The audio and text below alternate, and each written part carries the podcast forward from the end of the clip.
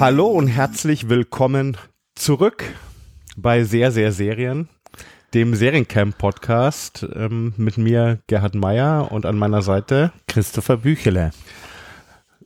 Wir müssen ein bisschen, glaube ich, ein Mea Culpa uns leisten. Was ist die Mehrzahl? Nostra, Nostra. Nostra Culpa, also unsere Schuld ist die Mehrzahl. Unsere Schuld. Eine längere Sendepause, die hier gerade vorliegt. Aufgrund auch ein bisschen meiner Schusslichkeit. Wir haben hier zwei weitere Episoden aufgenommen, die auf einer SD-Karte irgendwo zwischen hier und Bad Aibling vielleicht an einer Autobahnraststätte liegt. Die hatte ich in der Tasche und als ich angekommen bin in meinem Ziel, war sie nicht mehr in meiner Tasche. Euch entgeht ein bisschen was, aber wir, wir hoffen, das hier ein bisschen aufzuholen. Ähm, Christopher war ja währenddessen auch wieder mal im Urlaub, was uns so ein bisschen gehindert hat. Ich war sehr viel beschäftigt mit dem Sichten von Serien für das kommende Seriencamp Festival hier in München vom 6. bis zum 9. Oktober und für die Serien auf dem Reeperbahn Festival, das am 24. 9. in Hamburg stattfindet, wo wir auch eine Selektion von Serien präsentieren. Und du warst in, jetzt kommt ein super ja, Übergang, du warst in Frankreich. Der, ich oder? war in Frankreich, habe tatsächlich auch dort äh, an den Serien geschrieben fürs Programmheft äh, die du ausgewählt hast fürs äh, Seriencamp, aber überwiegend natürlich Urlaub gemacht, ein bisschen äh, die französische Musikszene äh, gescoutet und gesichtet, wie ich das eigentlich immer ganz gern mache. Also mich zieht's immer äh, ein, zwei Mal in die äh, dortigen äh, Plattengeschäfte, um, um zu gucken, was äh, dort vor sich geht. Das ist eine Tradition, die ich pflege seit ungefähr 20 Jahren, seit ich, und jetzt kommt der super Übergang, so äh, mich äh, eingeschossen habe auf Hip-Hop aus Frankreich. Das habe ich seinerzeit äh, dann praktiziert und äh, ausgelebt, auch als Redakteur der Juice, wo ich immer für die französischen Themen zuständig war. Und wie es der Zufall so will, hat äh, der liebe Gerhard für das Seriencamp eine französische Serie ausgewählt, die sich mit der Genese äh, einer der größten französischen Hip-Hop-Bands beschäftigt äh, und ganz allgemein kann man eigentlich sagen mit, mit Hip-Hop in Frankreich. Also es ist eine sehr universelle Serie, Le Monde de Demain, die Welt der, die Welt von morgen. Le Monde de Demain, de, de Demain, ich meine, de, de, de, de, Demain, de, oh Demain. Gott, da werde ich noch ein paar Mal drüber stolpern. Mir wurde ja von Arte gesagt, ich soll bitte möglichst oft den deutschen Titel nehmen, Die Welt von morgen. Ähm, klingt wie in Science Fiction. Klingt wie in Science Fiction und äh, klingt auch so ein bisschen wie die deutsche Sprachfassung, die ich äh, gucken musste. Ähm, das ist ein Problem, das wir schon mal adressiert haben. Es gibt aktuell bei Arte immer nur die Möglichkeit, äh, wenn überhaupt, äh, die französische oder die Originalsprachfassung anzuwählen, dann allerdings ohne Untertitel. Und so gut ist mein Französisch dann nicht, dass ich das auf äh, rein Französisch ohne äh, Subs hätte durch gucken können, musste es auf Deutsch schauen und es hat sich so ähnliches äh, cringiges Gefühl eingestellt wie beim Lesen des Titels äh, in Anlehnung an Science Fiction. Ich kann, ich kann mir das nicht ganz erklären, ehrlich gesagt. Das ist ein Problem, das wir teilweise haben. Also, kleine Einsicht in so das Festival machen, das wir teilweise auch haben, wenn wir bestimmte Fassungen anfragen fürs Festival, weil wir immer gern zeigen OV, Originalversion, mhm. mit englischen Untertiteln oder deutschen Untertiteln und das manchmal wirklich schwierig ist, solche Versionen loszueisen, weil es halt nur die deutsche Sprachfassung gibt oder die französische Sprachfassung. Deshalb leider muss man hier immer sagen, mit dem, das Problem ist noch nicht gelöst oder sehe ich noch nicht gelöst bei Arte. Ich bitte inständig, vielleicht können wir mal eine Petition machen, ähm, dass das mal gelöst wird, weil da liegen teilweise so tolle Serien, aber ich schaue sie halt einfach ungern auf Deutsch und auch meine Fremdsprachenkenntnisse, abgesehen von Englisch, sind nicht ausreichend für OV-Viewing. Es wirkt auch ein bisschen komisch tatsächlich, wenn so französischer Slang und französisches ähm, Ghetto-Lingo irgendwie auf, auf dann so in, in, den deutschen Kontext übertragen wird. Das wirkt nicht so ganz authentisch. Ähm, wie ist es denn auf dem Seriencamp? Welche Fassung bekommen wir denn da zu sehen? Da kriegen wir OV mit Untertiteln natürlich zu sehen. Also Weil ein Argument mehr, äh, die Serie auf dem Seriencamp anzugucken, um äh, ein Gefühl für das zu kriegen, was da, äh, wir haben es jetzt schon gesagt, Arte und ich glaube in Koproduktion mit Netflix äh, geleistet hat. Ähm, bevor wir jetzt vielleicht genauer darauf eingehen, was die Welt von morgen Le Monde ähm, eigentlich ist, um was es genau geht, ähm, können wir da nochmal, also jetzt haben wir so ein bisschen uns greisend dem Thema angenähert, nochmal sagen, auf dem Seriencamp könnt ihr die Serie sehen auf der großen Leinwand, eben in OV mit englischen Untertiteln, am Samstag, den 8. Oktober um 16.30 Uhr. Mhm. Und Tickets kriegt ihr über seriencamp.tv. Da werdet ihr weitergeleitet auf so eine Eventbrite-Seite. Tickets sind natürlich wie immer bei uns kostenlos. Aber jetzt vielleicht mal so Butter bei die Fische. Um was geht's? Es geht, wie vorhin schon angedeutet, mehr oder weniger um die Jugendjahre, und zwar wirklich die Jugendjahre einer äh, französischen Rap-Crew, die tatsächlich existiert, Supreme NTM.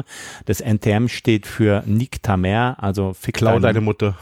Klau deine Mutter, Nick, fick, fick deine Ach Mutter. so, echt? Ja. Hast du lange überlegt jetzt, äh, wie du da dein, dein Englisch mit, mit unterbringst. Also ähm, Nick Tamer, fick deine Mutter. Ähm, die haben 1995 ihr erstes Album veröffentlicht. Das heißt, äh, die Serie setzt sehr viel weiter vorne an, äh, beginnt schon in den äh, 80er Jahren, meine ich, ja. äh, End 80er Jahre äh, mit den mit den ersten Erfahrungen, die einer der Protagonisten in den USA mit mit äh, Hip Hop äh, macht und machen darf und äh, wandert dann aber sehr schnell nach Paris in die Banlieues, wo wir dann den Schicksalen von ihm unter anderem, ich habe jetzt nur die die Crewnames parat, Cool Shen und Joey Star, das sind so die zwei äh, Frontleute zusammen mit ihrem DJ und äh, weiblichem Anhang, das ist die, ah, wie heißt sie? Gerhard googelt gerade. Nee, ich noch rausfinden. ähm, also auf jeden Fall mit diesem, mit dieser ganzen, mit dieser ganzen Posse, wie die sich beginnt äh, in wirklich jugendlichen Jahren noch ähm, dem Hip-Hop und Rap-Kosmos äh, zu nähern. Das äh, sieht ehrlich gesagt ganz ähnlich aus, wie wir es, wie wir es auch erleben durften bei Almost Fly. Also das sind wirklich Kids irgendwie, die sich begeistert zeigen von der französischen, äh, von, de, von der Rap-Szene, von der amerikanischen Rap-Szene und anfangen eigentlich mit mit Breakdance und solchen Geschichten und dann mit mit Graffiti, bevor sie sich peu à peu dem dem Rap und der der Sprache Sprach- und DJ-Kunst annähern und dann so erste kleine Erfolge feiern dürfen.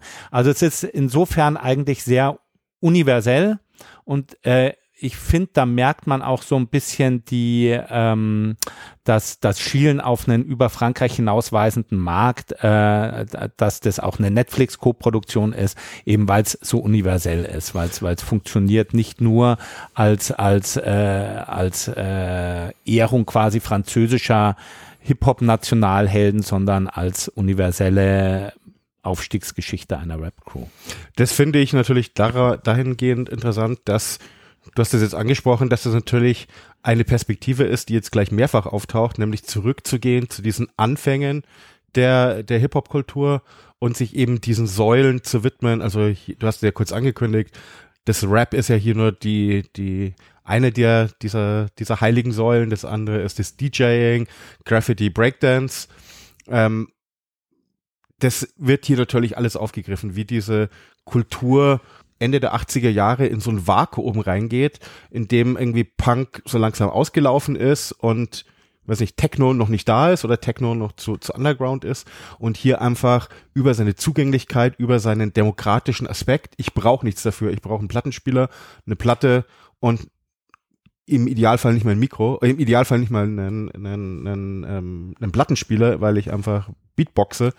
Aber es ist einfach was, was ich immer überall machen kann und ich brauche kein Budget dafür. Ich brauche keinen, ich brauche keinen großen Zugang. Es ist eine sehr zugängliche Art, sich auszudrücken auf verschiedene Arten. Was wahrscheinlich auch der Grund dafür ist, dass, äh, dass es dort entstanden ist, wo es in den meisten Ländern entstanden ist, nämlich eher in den äh, gesellschaftlichen äh, und urbanen Randgebieten, äh, im Falle von Frankreich in den Banlieues, das heißt, wo sowieso schon äh, sozialer Unfriede geherrscht hat, der nach Ausdruck gesucht hat. Und wie du eben gesagt hast, äh, einen Ausdruck äh, gefunden hat, auch in, in, in Rapmusik, die ja äh, eine ähnliche Genese in den USA erlebt hat. Ähm, da finde ich es natürlich jetzt interessant. Wir haben Almost Fly, haben wir jetzt, glaube ich, zweimal kurz erwähnt, ist eine ähm, Serie, die bei Warner TV oder bei TNT-Serie. Ich komme leider noch, es tut mir leid, falls jemand zuhört von Warner TV. ich komme durcheinander mit, mit, den, mit den Namen. Ähm, es wurde jetzt eben umbenannt in, in Warner als so ein Gesamtpaket. Mhm. Und da gibt's eben die Serie Almost Fly, die sich in einem ähnlichen Setting diesen, die, der, der Entstehung, also wie so drei junge Leute, vier junge Leute infiziert werden von diesem mhm. Hip-Hop-Virus und das Umsetzen. Der Unterschied, den ich so, so interessant finde, ist, dass äh, die Welt von morgen das in diesem in diesem sehr scharf gezeichneten Banlieue-Umfeld ähm, macht und das in Deutschland eher so in den kleinstädtischen ja, ja. Sub Suburb Mief rein driftet ähm, und da natürlich ähm, drum ist Almost Fly glaube ich auch viel humorvoller ja. und viel leichter erzählt als ähm, als das bisschen elektrifizierendere die Welt von morgen aber das trotzdem also ich muss sagen das was was mich so begeistert hat in die Welt von morgen ist ähm, dass er, dass die Serie versucht, diesen Moment einzufangen, diese Energie einzufangen, mhm. die auf einmal so einen Kanal findet. Also, dass es auf einmal so eine Möglichkeit gibt, dieses, dieses was da ist, dem Ausdruck zu verleihen und dieser ganzen Wut und diesem, dieser aufgestauten Frustration nicht nur, aber auch ein Ventil zu geben und das dann auch auszudrücken. Und es sind ein paar Szenen drin in der, in der Serie, die das für mich wahnsinnig gut machen. Also die das einfach wahnsinnig gut ausdrücken, was da passiert und was das auch für einen kulturellen Impact, Impact hat, also mhm. was das für ein mhm. kultureller Urknall ist, der da entsteht und der sich eben, der sich, der eben so eine ganze Generation bewegt dabei. Also was man dazu sagen muss, das hat mich überrascht an der Serie. Ähm, für mich war einer der äh, einer der Urknallmomente in der Begegnung mit französischem Hip-Hop in den 90er Jahren La Haine von Mathieu Kassowitz. Äh, Film, der in den äh, Banlieues spielt und, und äh, quasi die Eskalation hin zu einem Gewaltausbruch unter den dortigen Jugendlichen ähm, beschreibt, unter anderem mit der Musik von NTM. Und ähm, diese, dieses, äh, dieser gewaltvolle Hintergrund, dieses, dieses äh, drängende und düstere, was sich da in den Bollieux zusammenbraut, das geht der Serie ein bisschen ab und dafür bin ich äh, nicht ganz undankbar, muss ich sagen. Also ich glaube, das wäre, äh, ich hätte nicht ein zweites La Laien gebraucht. Ähm, da finde ich es natürlich auch interessant, weil es natürlich auch wie gesagt, die Perspektive sich ändert, wer es erzählt. Also Matthew Kassowitz, der einen Film über die Banlieues macht, als jemand, der eher aus einer nenn's mal gehobenen Mittelstands- oder Oberschichtsbildungselite ähm, kommt und hier ähm, die Welt von morgen, wo sehr viele Leute mitarbeiten oder direkt involviert hm. sind, die das live erlebt haben. Und jetzt, also so, es, es hat ein bisschen was von so einem rückblickenden, was damals passiert ist. Das hat mhm. manchmal ein bisschen nostalgisch, aber ich finde es so interessant, dass hierbei eben dieser Perspektivwechsel und eben diese anderen Aspekte zum Tragen kommen. Dass es nicht nur von außen ist, dass man sieht so, ah, das ist düster, das ist aggressiv, sondern der Blick dahinter ist, mhm. was ist da dahinter? Wie hat das einen identitätsstiftenden ähm, Faktor? Was macht es? mit den Leuten über eine Selbstermächtigung von ich kreiere was und ich kreiere was, was andere Leute begeistert. Ja, also ich muss sagen, und ähm, die andere Serie, an die ich äh, denken musste, mit der es auch relativ wenig gemeint ha gemein hat, weil die so arg stilisiert war, ist äh, The Get Down, ne? Vom äh, genau. Chazelle war es, glaube ich. Ähm, die auf Netflix zu sehen genau, ist. Genau, genau. Ähm, also die äh, sehr stilisiert ist, aber auch einen Blick äh, zurückwagt, aber äh, eher schon auf eine fast äh, lexikalische Art und Weise. Also es wirkt immer viel, ich, ich mochte dir sehr gerne, aber es wirkt viel wie so durch ein Fotoband aus den 1970ern, frühen 80ern blättern und ähm, ikonische Momente mhm. nacherleben können. Also auch das hat Le Monde de Demain nicht in dem stilisierten Ausmaß. Also das ist eine Serie, die sehr lebendig und sehr authentisch daherkommt und deswegen unbedingt zu empfehlen ist, würde ich sagen. Und längst nicht die einzige äh, Serie, die sich in ähm, dem ein, ein Punkt, den ich noch anschließen will, den ja. du da gerade angesprochen hast, den natürlich sehr interessant finde, ist, dass es, dass man bei Die Welt von morgen jetzt sehr oft merkt, wie sehr es eine orale Historie ist, die hier einen Ausdruck findet. Also, dass das Anekdoten sind, die jemand erzählt, also mhm. wo jemand erzählt, wie ein bestimmter Moment war, wie eine bestimmte Situation war und das hier sozusagen so einen Eingang findet. Und es finde ich natürlich interessant, dass Hip-Hop oder Rap speziell jetzt als, als eben so ein sehr verbales, orales ähm, Ausdrucksform eben eben auch seine seine Geschichte über 30 Jahre hinweg vorwiegend ähm, verbal, oral weitergegeben hat. Ähm, jetzt mal abgesehen von Büchern wie das vom Davide. vom Davide Ja. Bottot. Ähm, hier unten in den Liner Notes kriegt ihr nochmal, kriegt ihr noch mal einen Hinweis darauf. Ähm, eine, eine Geschichte des Deutschrap zum Beispiel. Eine Oral History, eine Oral History explizit. ähm, des Deutschrap. Ähm, und das jetzt gerade so, wenn, wenn so eine bestimmte Altersschwelle überschritten wird, ähm, eben so festgeschrieben wird. Und ich es interessant, dass eben sowas wie das Oral History of Deutschrap ähm, als ein Buch erscheint ähm, und wenige Jahre später sowas, was sozusagen diese, diese Geschichten nochmal auf eine andere Weise verdichtet, bei Le Monde de Mai oder sowas wie Almost Fly eben. Aber du hast recht, also ist natürlich bei uns jetzt beileibe nicht die einzige Serie, die sich mit Hip-Hop und Rap beschäftigt, sondern wir haben dieses Mal einen ganzen Strauß. Wir haben so viele gefunden ähm, auf, der, auf der ganzen Welt, dass wir ein bisschen so ein Themen-Special beim Seriencamp Mhm. Festival drumherum gestrickt haben. Und das Interessante für, was sich so ein bisschen gezeigt hat, ist die Vielfalt, in der das, also der Hip-Hop-Kultur ihren Ausdruck in diesen Serien findet. Und einer der Punkte, die natürlich für uns aufgetaucht sind, ist eben dieser, dieser, wie soll ich sagen, dieser historische Rückblick, also dieses musikhistorische, kulturhistorische, ähm, natürlich jetzt immer emotional aufgeladen, aber so, wir schauen mal zurück zu den Anfängen, was da geschehen ist. Die andere Version, die wir ein bisschen gefunden haben, und das ist interessant, dass das in so vielen Ländern gleichzeitig auftaucht, ist Rap, vor allem Rap und Tanz zu nehmen als ein stilistisches Mittel, um Einblick zu geben in die Gefühls- und Gedankenwelten von Protagonistinnen. Ähm, und da haben wir eben eine Serie auch bei uns dieses Mal im Programm, Jungle aus UK, die ähm, jetzt nicht die einzige ist, die das so macht, sondern da können wir gleich drauf zu sprechen kommen. Es gibt auch hier in Deutschland eine, die das, die da eigentlich ähm, Vorreiter ist oder die für mich die erste war, wo ich es gesehen habe, wo das, wo, da- wo das benutzt wird als ein Stilelement. Ähm, bei Jungle ist es so, das ist eine, ähm, ist eine Serie, die funktioniert wie ein Musical. Das heißt, ich habe hier eine Geschichte, die erzählt wird, die eigentlich relativ straightforward ist. Es geht um, um ein Duo aus zwei Gangstern, die einen anderen Gangster überfallen. So ein typischer Stick-up ähm, by The Wire. Ähm, um diese Referenz sei erlaubt, ähm, Mhm. ist es so, das was Omar ein bisschen macht, ähm, das heißt, andere Gangster auszurauben. Dieser Raub geht schief und entwickelt eine ziemlich düstere Spirale oder so ein bisschen so eine selbstdestruktive Spirale.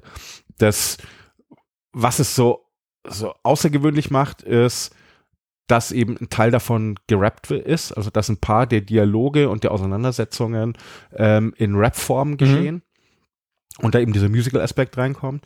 Das andere, was es macht, ist, es ist visuell unheimlich einfallsreich. Also es macht, äh, man merkt, dass die beiden Macher ähm, aus einem Background kommen, die haben früher Musikvideos gemacht oder machen sehr viele Musikvideos aus der, für Artists aus der Grime und Drill-Szene in London. Und das, was sie hier machen, ist diesen visuellen Einfallsreichtum, den man eigentlich kennt aus dem, aus dem Musikvideo, aus dem Musikclip, wo man ästhetisch überhöhen kann, wo man, ähm, wo man Schnittsachen machen kann, die im normalen Film eigentlich kaum verwendet werden, weil sie irgendwie, weiß nicht, zu verspielt ablenken oder sowas sind. Also hier wird wirklich was gezündet und so mit einer, auch mit einer unheimlich Hochglanzästhetik, mit so einer überzeichneten Ästhetik diese Geschichte erzählt. Und ich muss sagen, ich hatte den ersten Trailer davon gesehen, glaube ich, im, im März ähm, auf einem anderen Festival. Nur so ein Teaser-Trailer, der nicht mal eine Minute lang war. Und in dem Moment wusste ich, dass ich das unbedingt bei uns zeigen will auf der großen Leinwand. Drum freut es uns natürlich oder ganz besonders, dass wir es schaffen, nicht nur bei uns auf dem Seriencamp zu zeigen, auf der großen Leinwand, sondern auch auf dem Reeperbahn-Festival Mhm. gibt es auch die Möglichkeit, das nochmal noch mal anzuschauen. Also falls ihr nicht groß herumreist, hier ist die Möglichkeit. Die Serie stammt von Amazon Prime Video, ist auch zu sehen jetzt ab Ende September auf der Plattform. Aber ich kann nur empfehlen, haltet, falls ihr in München und Umgebung oder Hamburg und Umgebung seid, haltet euch ein bisschen zurück und schaut euch vielleicht die ersten zwei Folgen auf der großen Leinwand an, weil das ganz schön knallt. Okay, dann nimm den Leuten noch mal die Angst. Äh, Musical auf der einen Seite, Warum? Ja, Welche also Angst? grundsätzlich. Äh, Du, du magst kein Musical. Ja, ich habe ich hab schon, äh, als ich auch in, den, in, die, in die Genrebeschreibung im Programmheft äh, ein Musical daneben gesetzt habe, habe ich kurz überlegt, ob ich es wieder wegmache, um die Leute nicht abzuschrecken. Ähm, ich, es kommt drauf an, es gibt Musicals, die fand ich faszinierend. Also ähm, äh, Dancer in the Dark, Lars von Trier, die, Trier, die äh, ungewöhnliche Sachen machen. Eigentlich auch La La Land, aber so grundsätzlich der Begriff Musical als solches erstmal für mich negativ behaftet und Musical im Rap-Kontext erst recht. Also da muss ich denken oder muss ich denken an so deutsche ähm, Jugendfilme, wo es dann um, äh, weißt du, so Bibi und Tina mäßig, wo dann auch mal gerappt wird zwischendurch und und, und Genauso solche ist das ungefähr. Ja, also das ist, das sind noch die beiden also das Darstellerinnen ist eigentlich das britische Bi Bibi und Tina Ja. mit Rap. Genau, also ich Okay. habe einfach gedacht, dass Chaz und Junior, also die beiden Macher, ähm, die unter Nothing Lost, also Aha. ist so ihr, ihr, ihr Künstlerpseudonym, eben diese Musikvideos machen, die, ich nehme an, dass die eigentlich Bibi und Tina gesehen haben, auch über ihr Prime Video Account und gedacht haben, Ja. so, das machen wir und mit, also da tauchen ein Haufen Pferdchen, wer- wer die- Pferde also- auf. Ja, ein Haufen Pferde. ähm, also wer, wer sich ein bisschen auskennt mit Grime Drill und ich muss sagen, also vor allem der UK-Szene, ich muss sagen, ich tue es nicht. Also von der Latte an, weiß nicht, über 50 Artists, die da Guest-Auftritts, Ja. Cameos haben, die da selber rappen, ähm, kannte ich drei. Okay. Ähm, aber so, solche Leute wie Tiny Temper zum Beispiel haben da, haben da Rollen und die haben eben sicher gedacht so, was ist, wenn ich diese beiden ähm, weißen Mädchen und diese Pferde ersetze mit ähm, einem Haufen, mit der Creme de la Creme der UK Grime Drill Und dem Szene. Dschungel London, der sicher auch eine, eine nicht ganz unwesentliche Rolle spielt, denke ich. Gar nicht. Also das, was, was ein bisschen der, der Aufhänger ist, zu Beginn gleich, ist ähm, eine Ansage, die ich ähm, weiß nicht, die, die das Ganze ein bisschen heraushebt. Er sagt eben so, wir, das, was wir jetzt äh, z- hier erzählen, sind für euch Geschichten, für uns ist das Realität. Also das, für euch ist das, ihr seht das als eine Gangstergeschichte, als eine, als eine Mär, die euch unterhält. Für uns ist das unser Leben. Und das setzt so ein bisschen auch den Ton an Hm. dem Ganzen. Ähm, das war, also es ist düster, es ist dunkel und es setzt, es zeigt halt aber auch so eine andere Seite von London, die, sag ich mal, für den klassischen London-Touristen und Royal-Fan und Fußballanhänger ähm, wahrscheinlich eher weniger zum Vorschein kommt, vor allem wenn man sich halt mit der Musik relativ wenig Hm. beschäftigt oder mit der Musik nicht auskennt. Schön. Ähm, wir haben es gerade angedeutet und ich glaube, es wird demnächst noch vertieft. Es äh, sind nicht die einzigen zwei ähm, Serien, die in dem Kontext äh, sich mit Hip-Hop beschäftigen. Äh, es gibt noch ein Beispiel aus, ich glaube, Argentinien, richtig, und äh, Skandinavien und äh, möchte da jetzt vielleicht auch noch, noch gar keine Namen nennen aber äh, ein umfangreiches Programm, das auch in einem Special zusammengeführt wird. Genau, richtig? insgesamt haben wir fünf andere Serien Mhm. zusätzlich, die in denen Rap Hip Hop immer eine Rolle spielt, immer auf verschiedene Art und Weise. Einmal ähm, reflexiv schauend auf das, was gerade im amerikanischen Hip Hop passiert, in Art von einer, in einer Art Comedy. Ähm, einmal als ähm, Coming-of-Age-Drama aus Norwegen, ähm, einmal als eine Cautionary Tale, ich weiß nicht, was da die deutsche Bezeichnung dafür ist, als eine, eine Fabel, eine Vorsicht, eine Moritat, weiß Mhm. ich nicht, über, ähm, über au- aus UK von einer ähm, Writerin, Darstellerin, die ich denke, die nächste Phoebe Waller-Bridge wird, in dem, was die da an kreativer Sprengkraft in ihrem Herzen und Kopf trägt. Ähm, und eben einer Serie aus Argentinien. Da werden wir in zwei anderen Podcast-Episoden nochmal kurz drauf eingehen. Eine davon werde ich aufnehmen demnächst mit ähm, Jara von Backspin, Mhm. Backspin Magazine, mit denen wir zusammen ähm, auf dem Reeperbahn Festival diesen Tag präsentieren, an dem vier dieser Hip-Hop-Serien gezeigt werden, im 3001-Kino im Schanzenviertel. Da zeigen wir unter anderem eben dieses Dias de Gallos, die Serie aus Argentinien, die so dort in der dortigen Battle-Rap-Szene spielt. Ähm, da zeigen wir Hype. Das ist die Serie, die ich vorher kurz angesprochen hat, die diesen Musical-Aspekt in einem deutschen Kontext macht, ist für WDR Cosmo äh, ähm, ähm, entstanden und kann ich nur empfehlen, kann man schon in der Videothek anschauen, Videothek in der Mediathek, Mediathek anschauen. Ähm, wir zeigen ähm, dort einige Episoden auch im Kino vor großer Leinwand und haben dann die ähm, Macher und hm. Macherinnen da, sowie ähm, Shiva Schley von WDR Cosmo. Die Macher, Macherinnen sind Esra und Patrick Pool und unterhalten uns ein bisschen über die Entstehung und was da ein bisschen so dahinter liegt an, an Ideen. Dann zeigen wir natürlich die Welt von morgen und wir zeigen Jungle. Das heißt vier Serien back to back, ähm, volle Dröhnung auf die Ohren und Augen und danach kann man noch ein bisschen übers Reeperbahn Festival schlendern und sich wahrscheinlich noch ein paar Bands anschauen. Ich kann es nur empfehlen, 24.09. Hamburg, nähere Infos auf der Seite vom Reeperbahn Festival und Eintritt ist natürlich wie immer bei unseren Veranstaltungen kostenlos und zu den ganzen Serien, die wir beim Seriencamp zeigen, werden wir da auch darauf eingehen. Das sind alles diese ähm, auch, ähm, bis auf Hype. Und ähm, da werde ich, wie gesagt, mit der Vanessa Schneider nochmal sprechen in einer extra Folge, mit der Jara von Backspin nochmal in einer extra Folge. Und ein Panel gibt's so, auch, glaube ich, ne? Ein Panel gibt's noch auf dem Seriencamp. Danke, dass du mich daran erinnerst. Ähm, der sich auch nochmal dem Thema, also dieser, dieser, diesem Fakt widmet, dass es natürlich so interessant ist, dass jetzt 2022 wir weltweit, also in der näheren Auswahl hatten wir wahrscheinlich 15 Serien, 16 Serien, die sich nur damit beschäftigt haben. Aber wir wollten eigentlich auch hier irgendwie so kürzere Episoden machen, so im Vorfeld vom Seriencamp, um für unsere ähm, Verhältnisse, für unsere kurz, Verhältnisse sind wir, uh, ja, 20 Minuten hat er als Zeit gesetzt, ein bisschen sogar drüber, aber ich glaube, das ist trotzdem eine gute Punktlandung. Tickets für Seriencamp auf seriencamp.tv. Da findet ihr auch unser gesamtes Programm.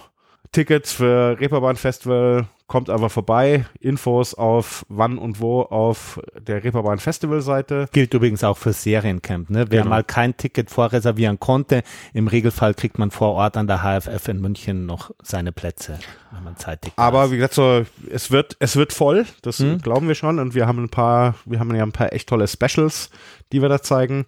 Von daher seid schnell und reserviert. Genau. Wir sehen uns auf jeden Fall dort oder ihr hört hier weiter rein, weil wir jetzt in einem größeren Rhythmus hier unsere, unsere Podcast-Folgen raushauen. Ähm, wenn du sie, wenn du sie, wenn du sie nicht wieder verlierst. Wenn ich sie nicht wieder verliere. Ich werde jetzt sofort nachher gleich überspielen hier auf einen Laptop. Danke fürs Zuhören. Ja, danke fürs äh, mit mir sprechen. Es hat mir gefehlt und wir springen gleich in die nächste Runde wahrscheinlich. Genau.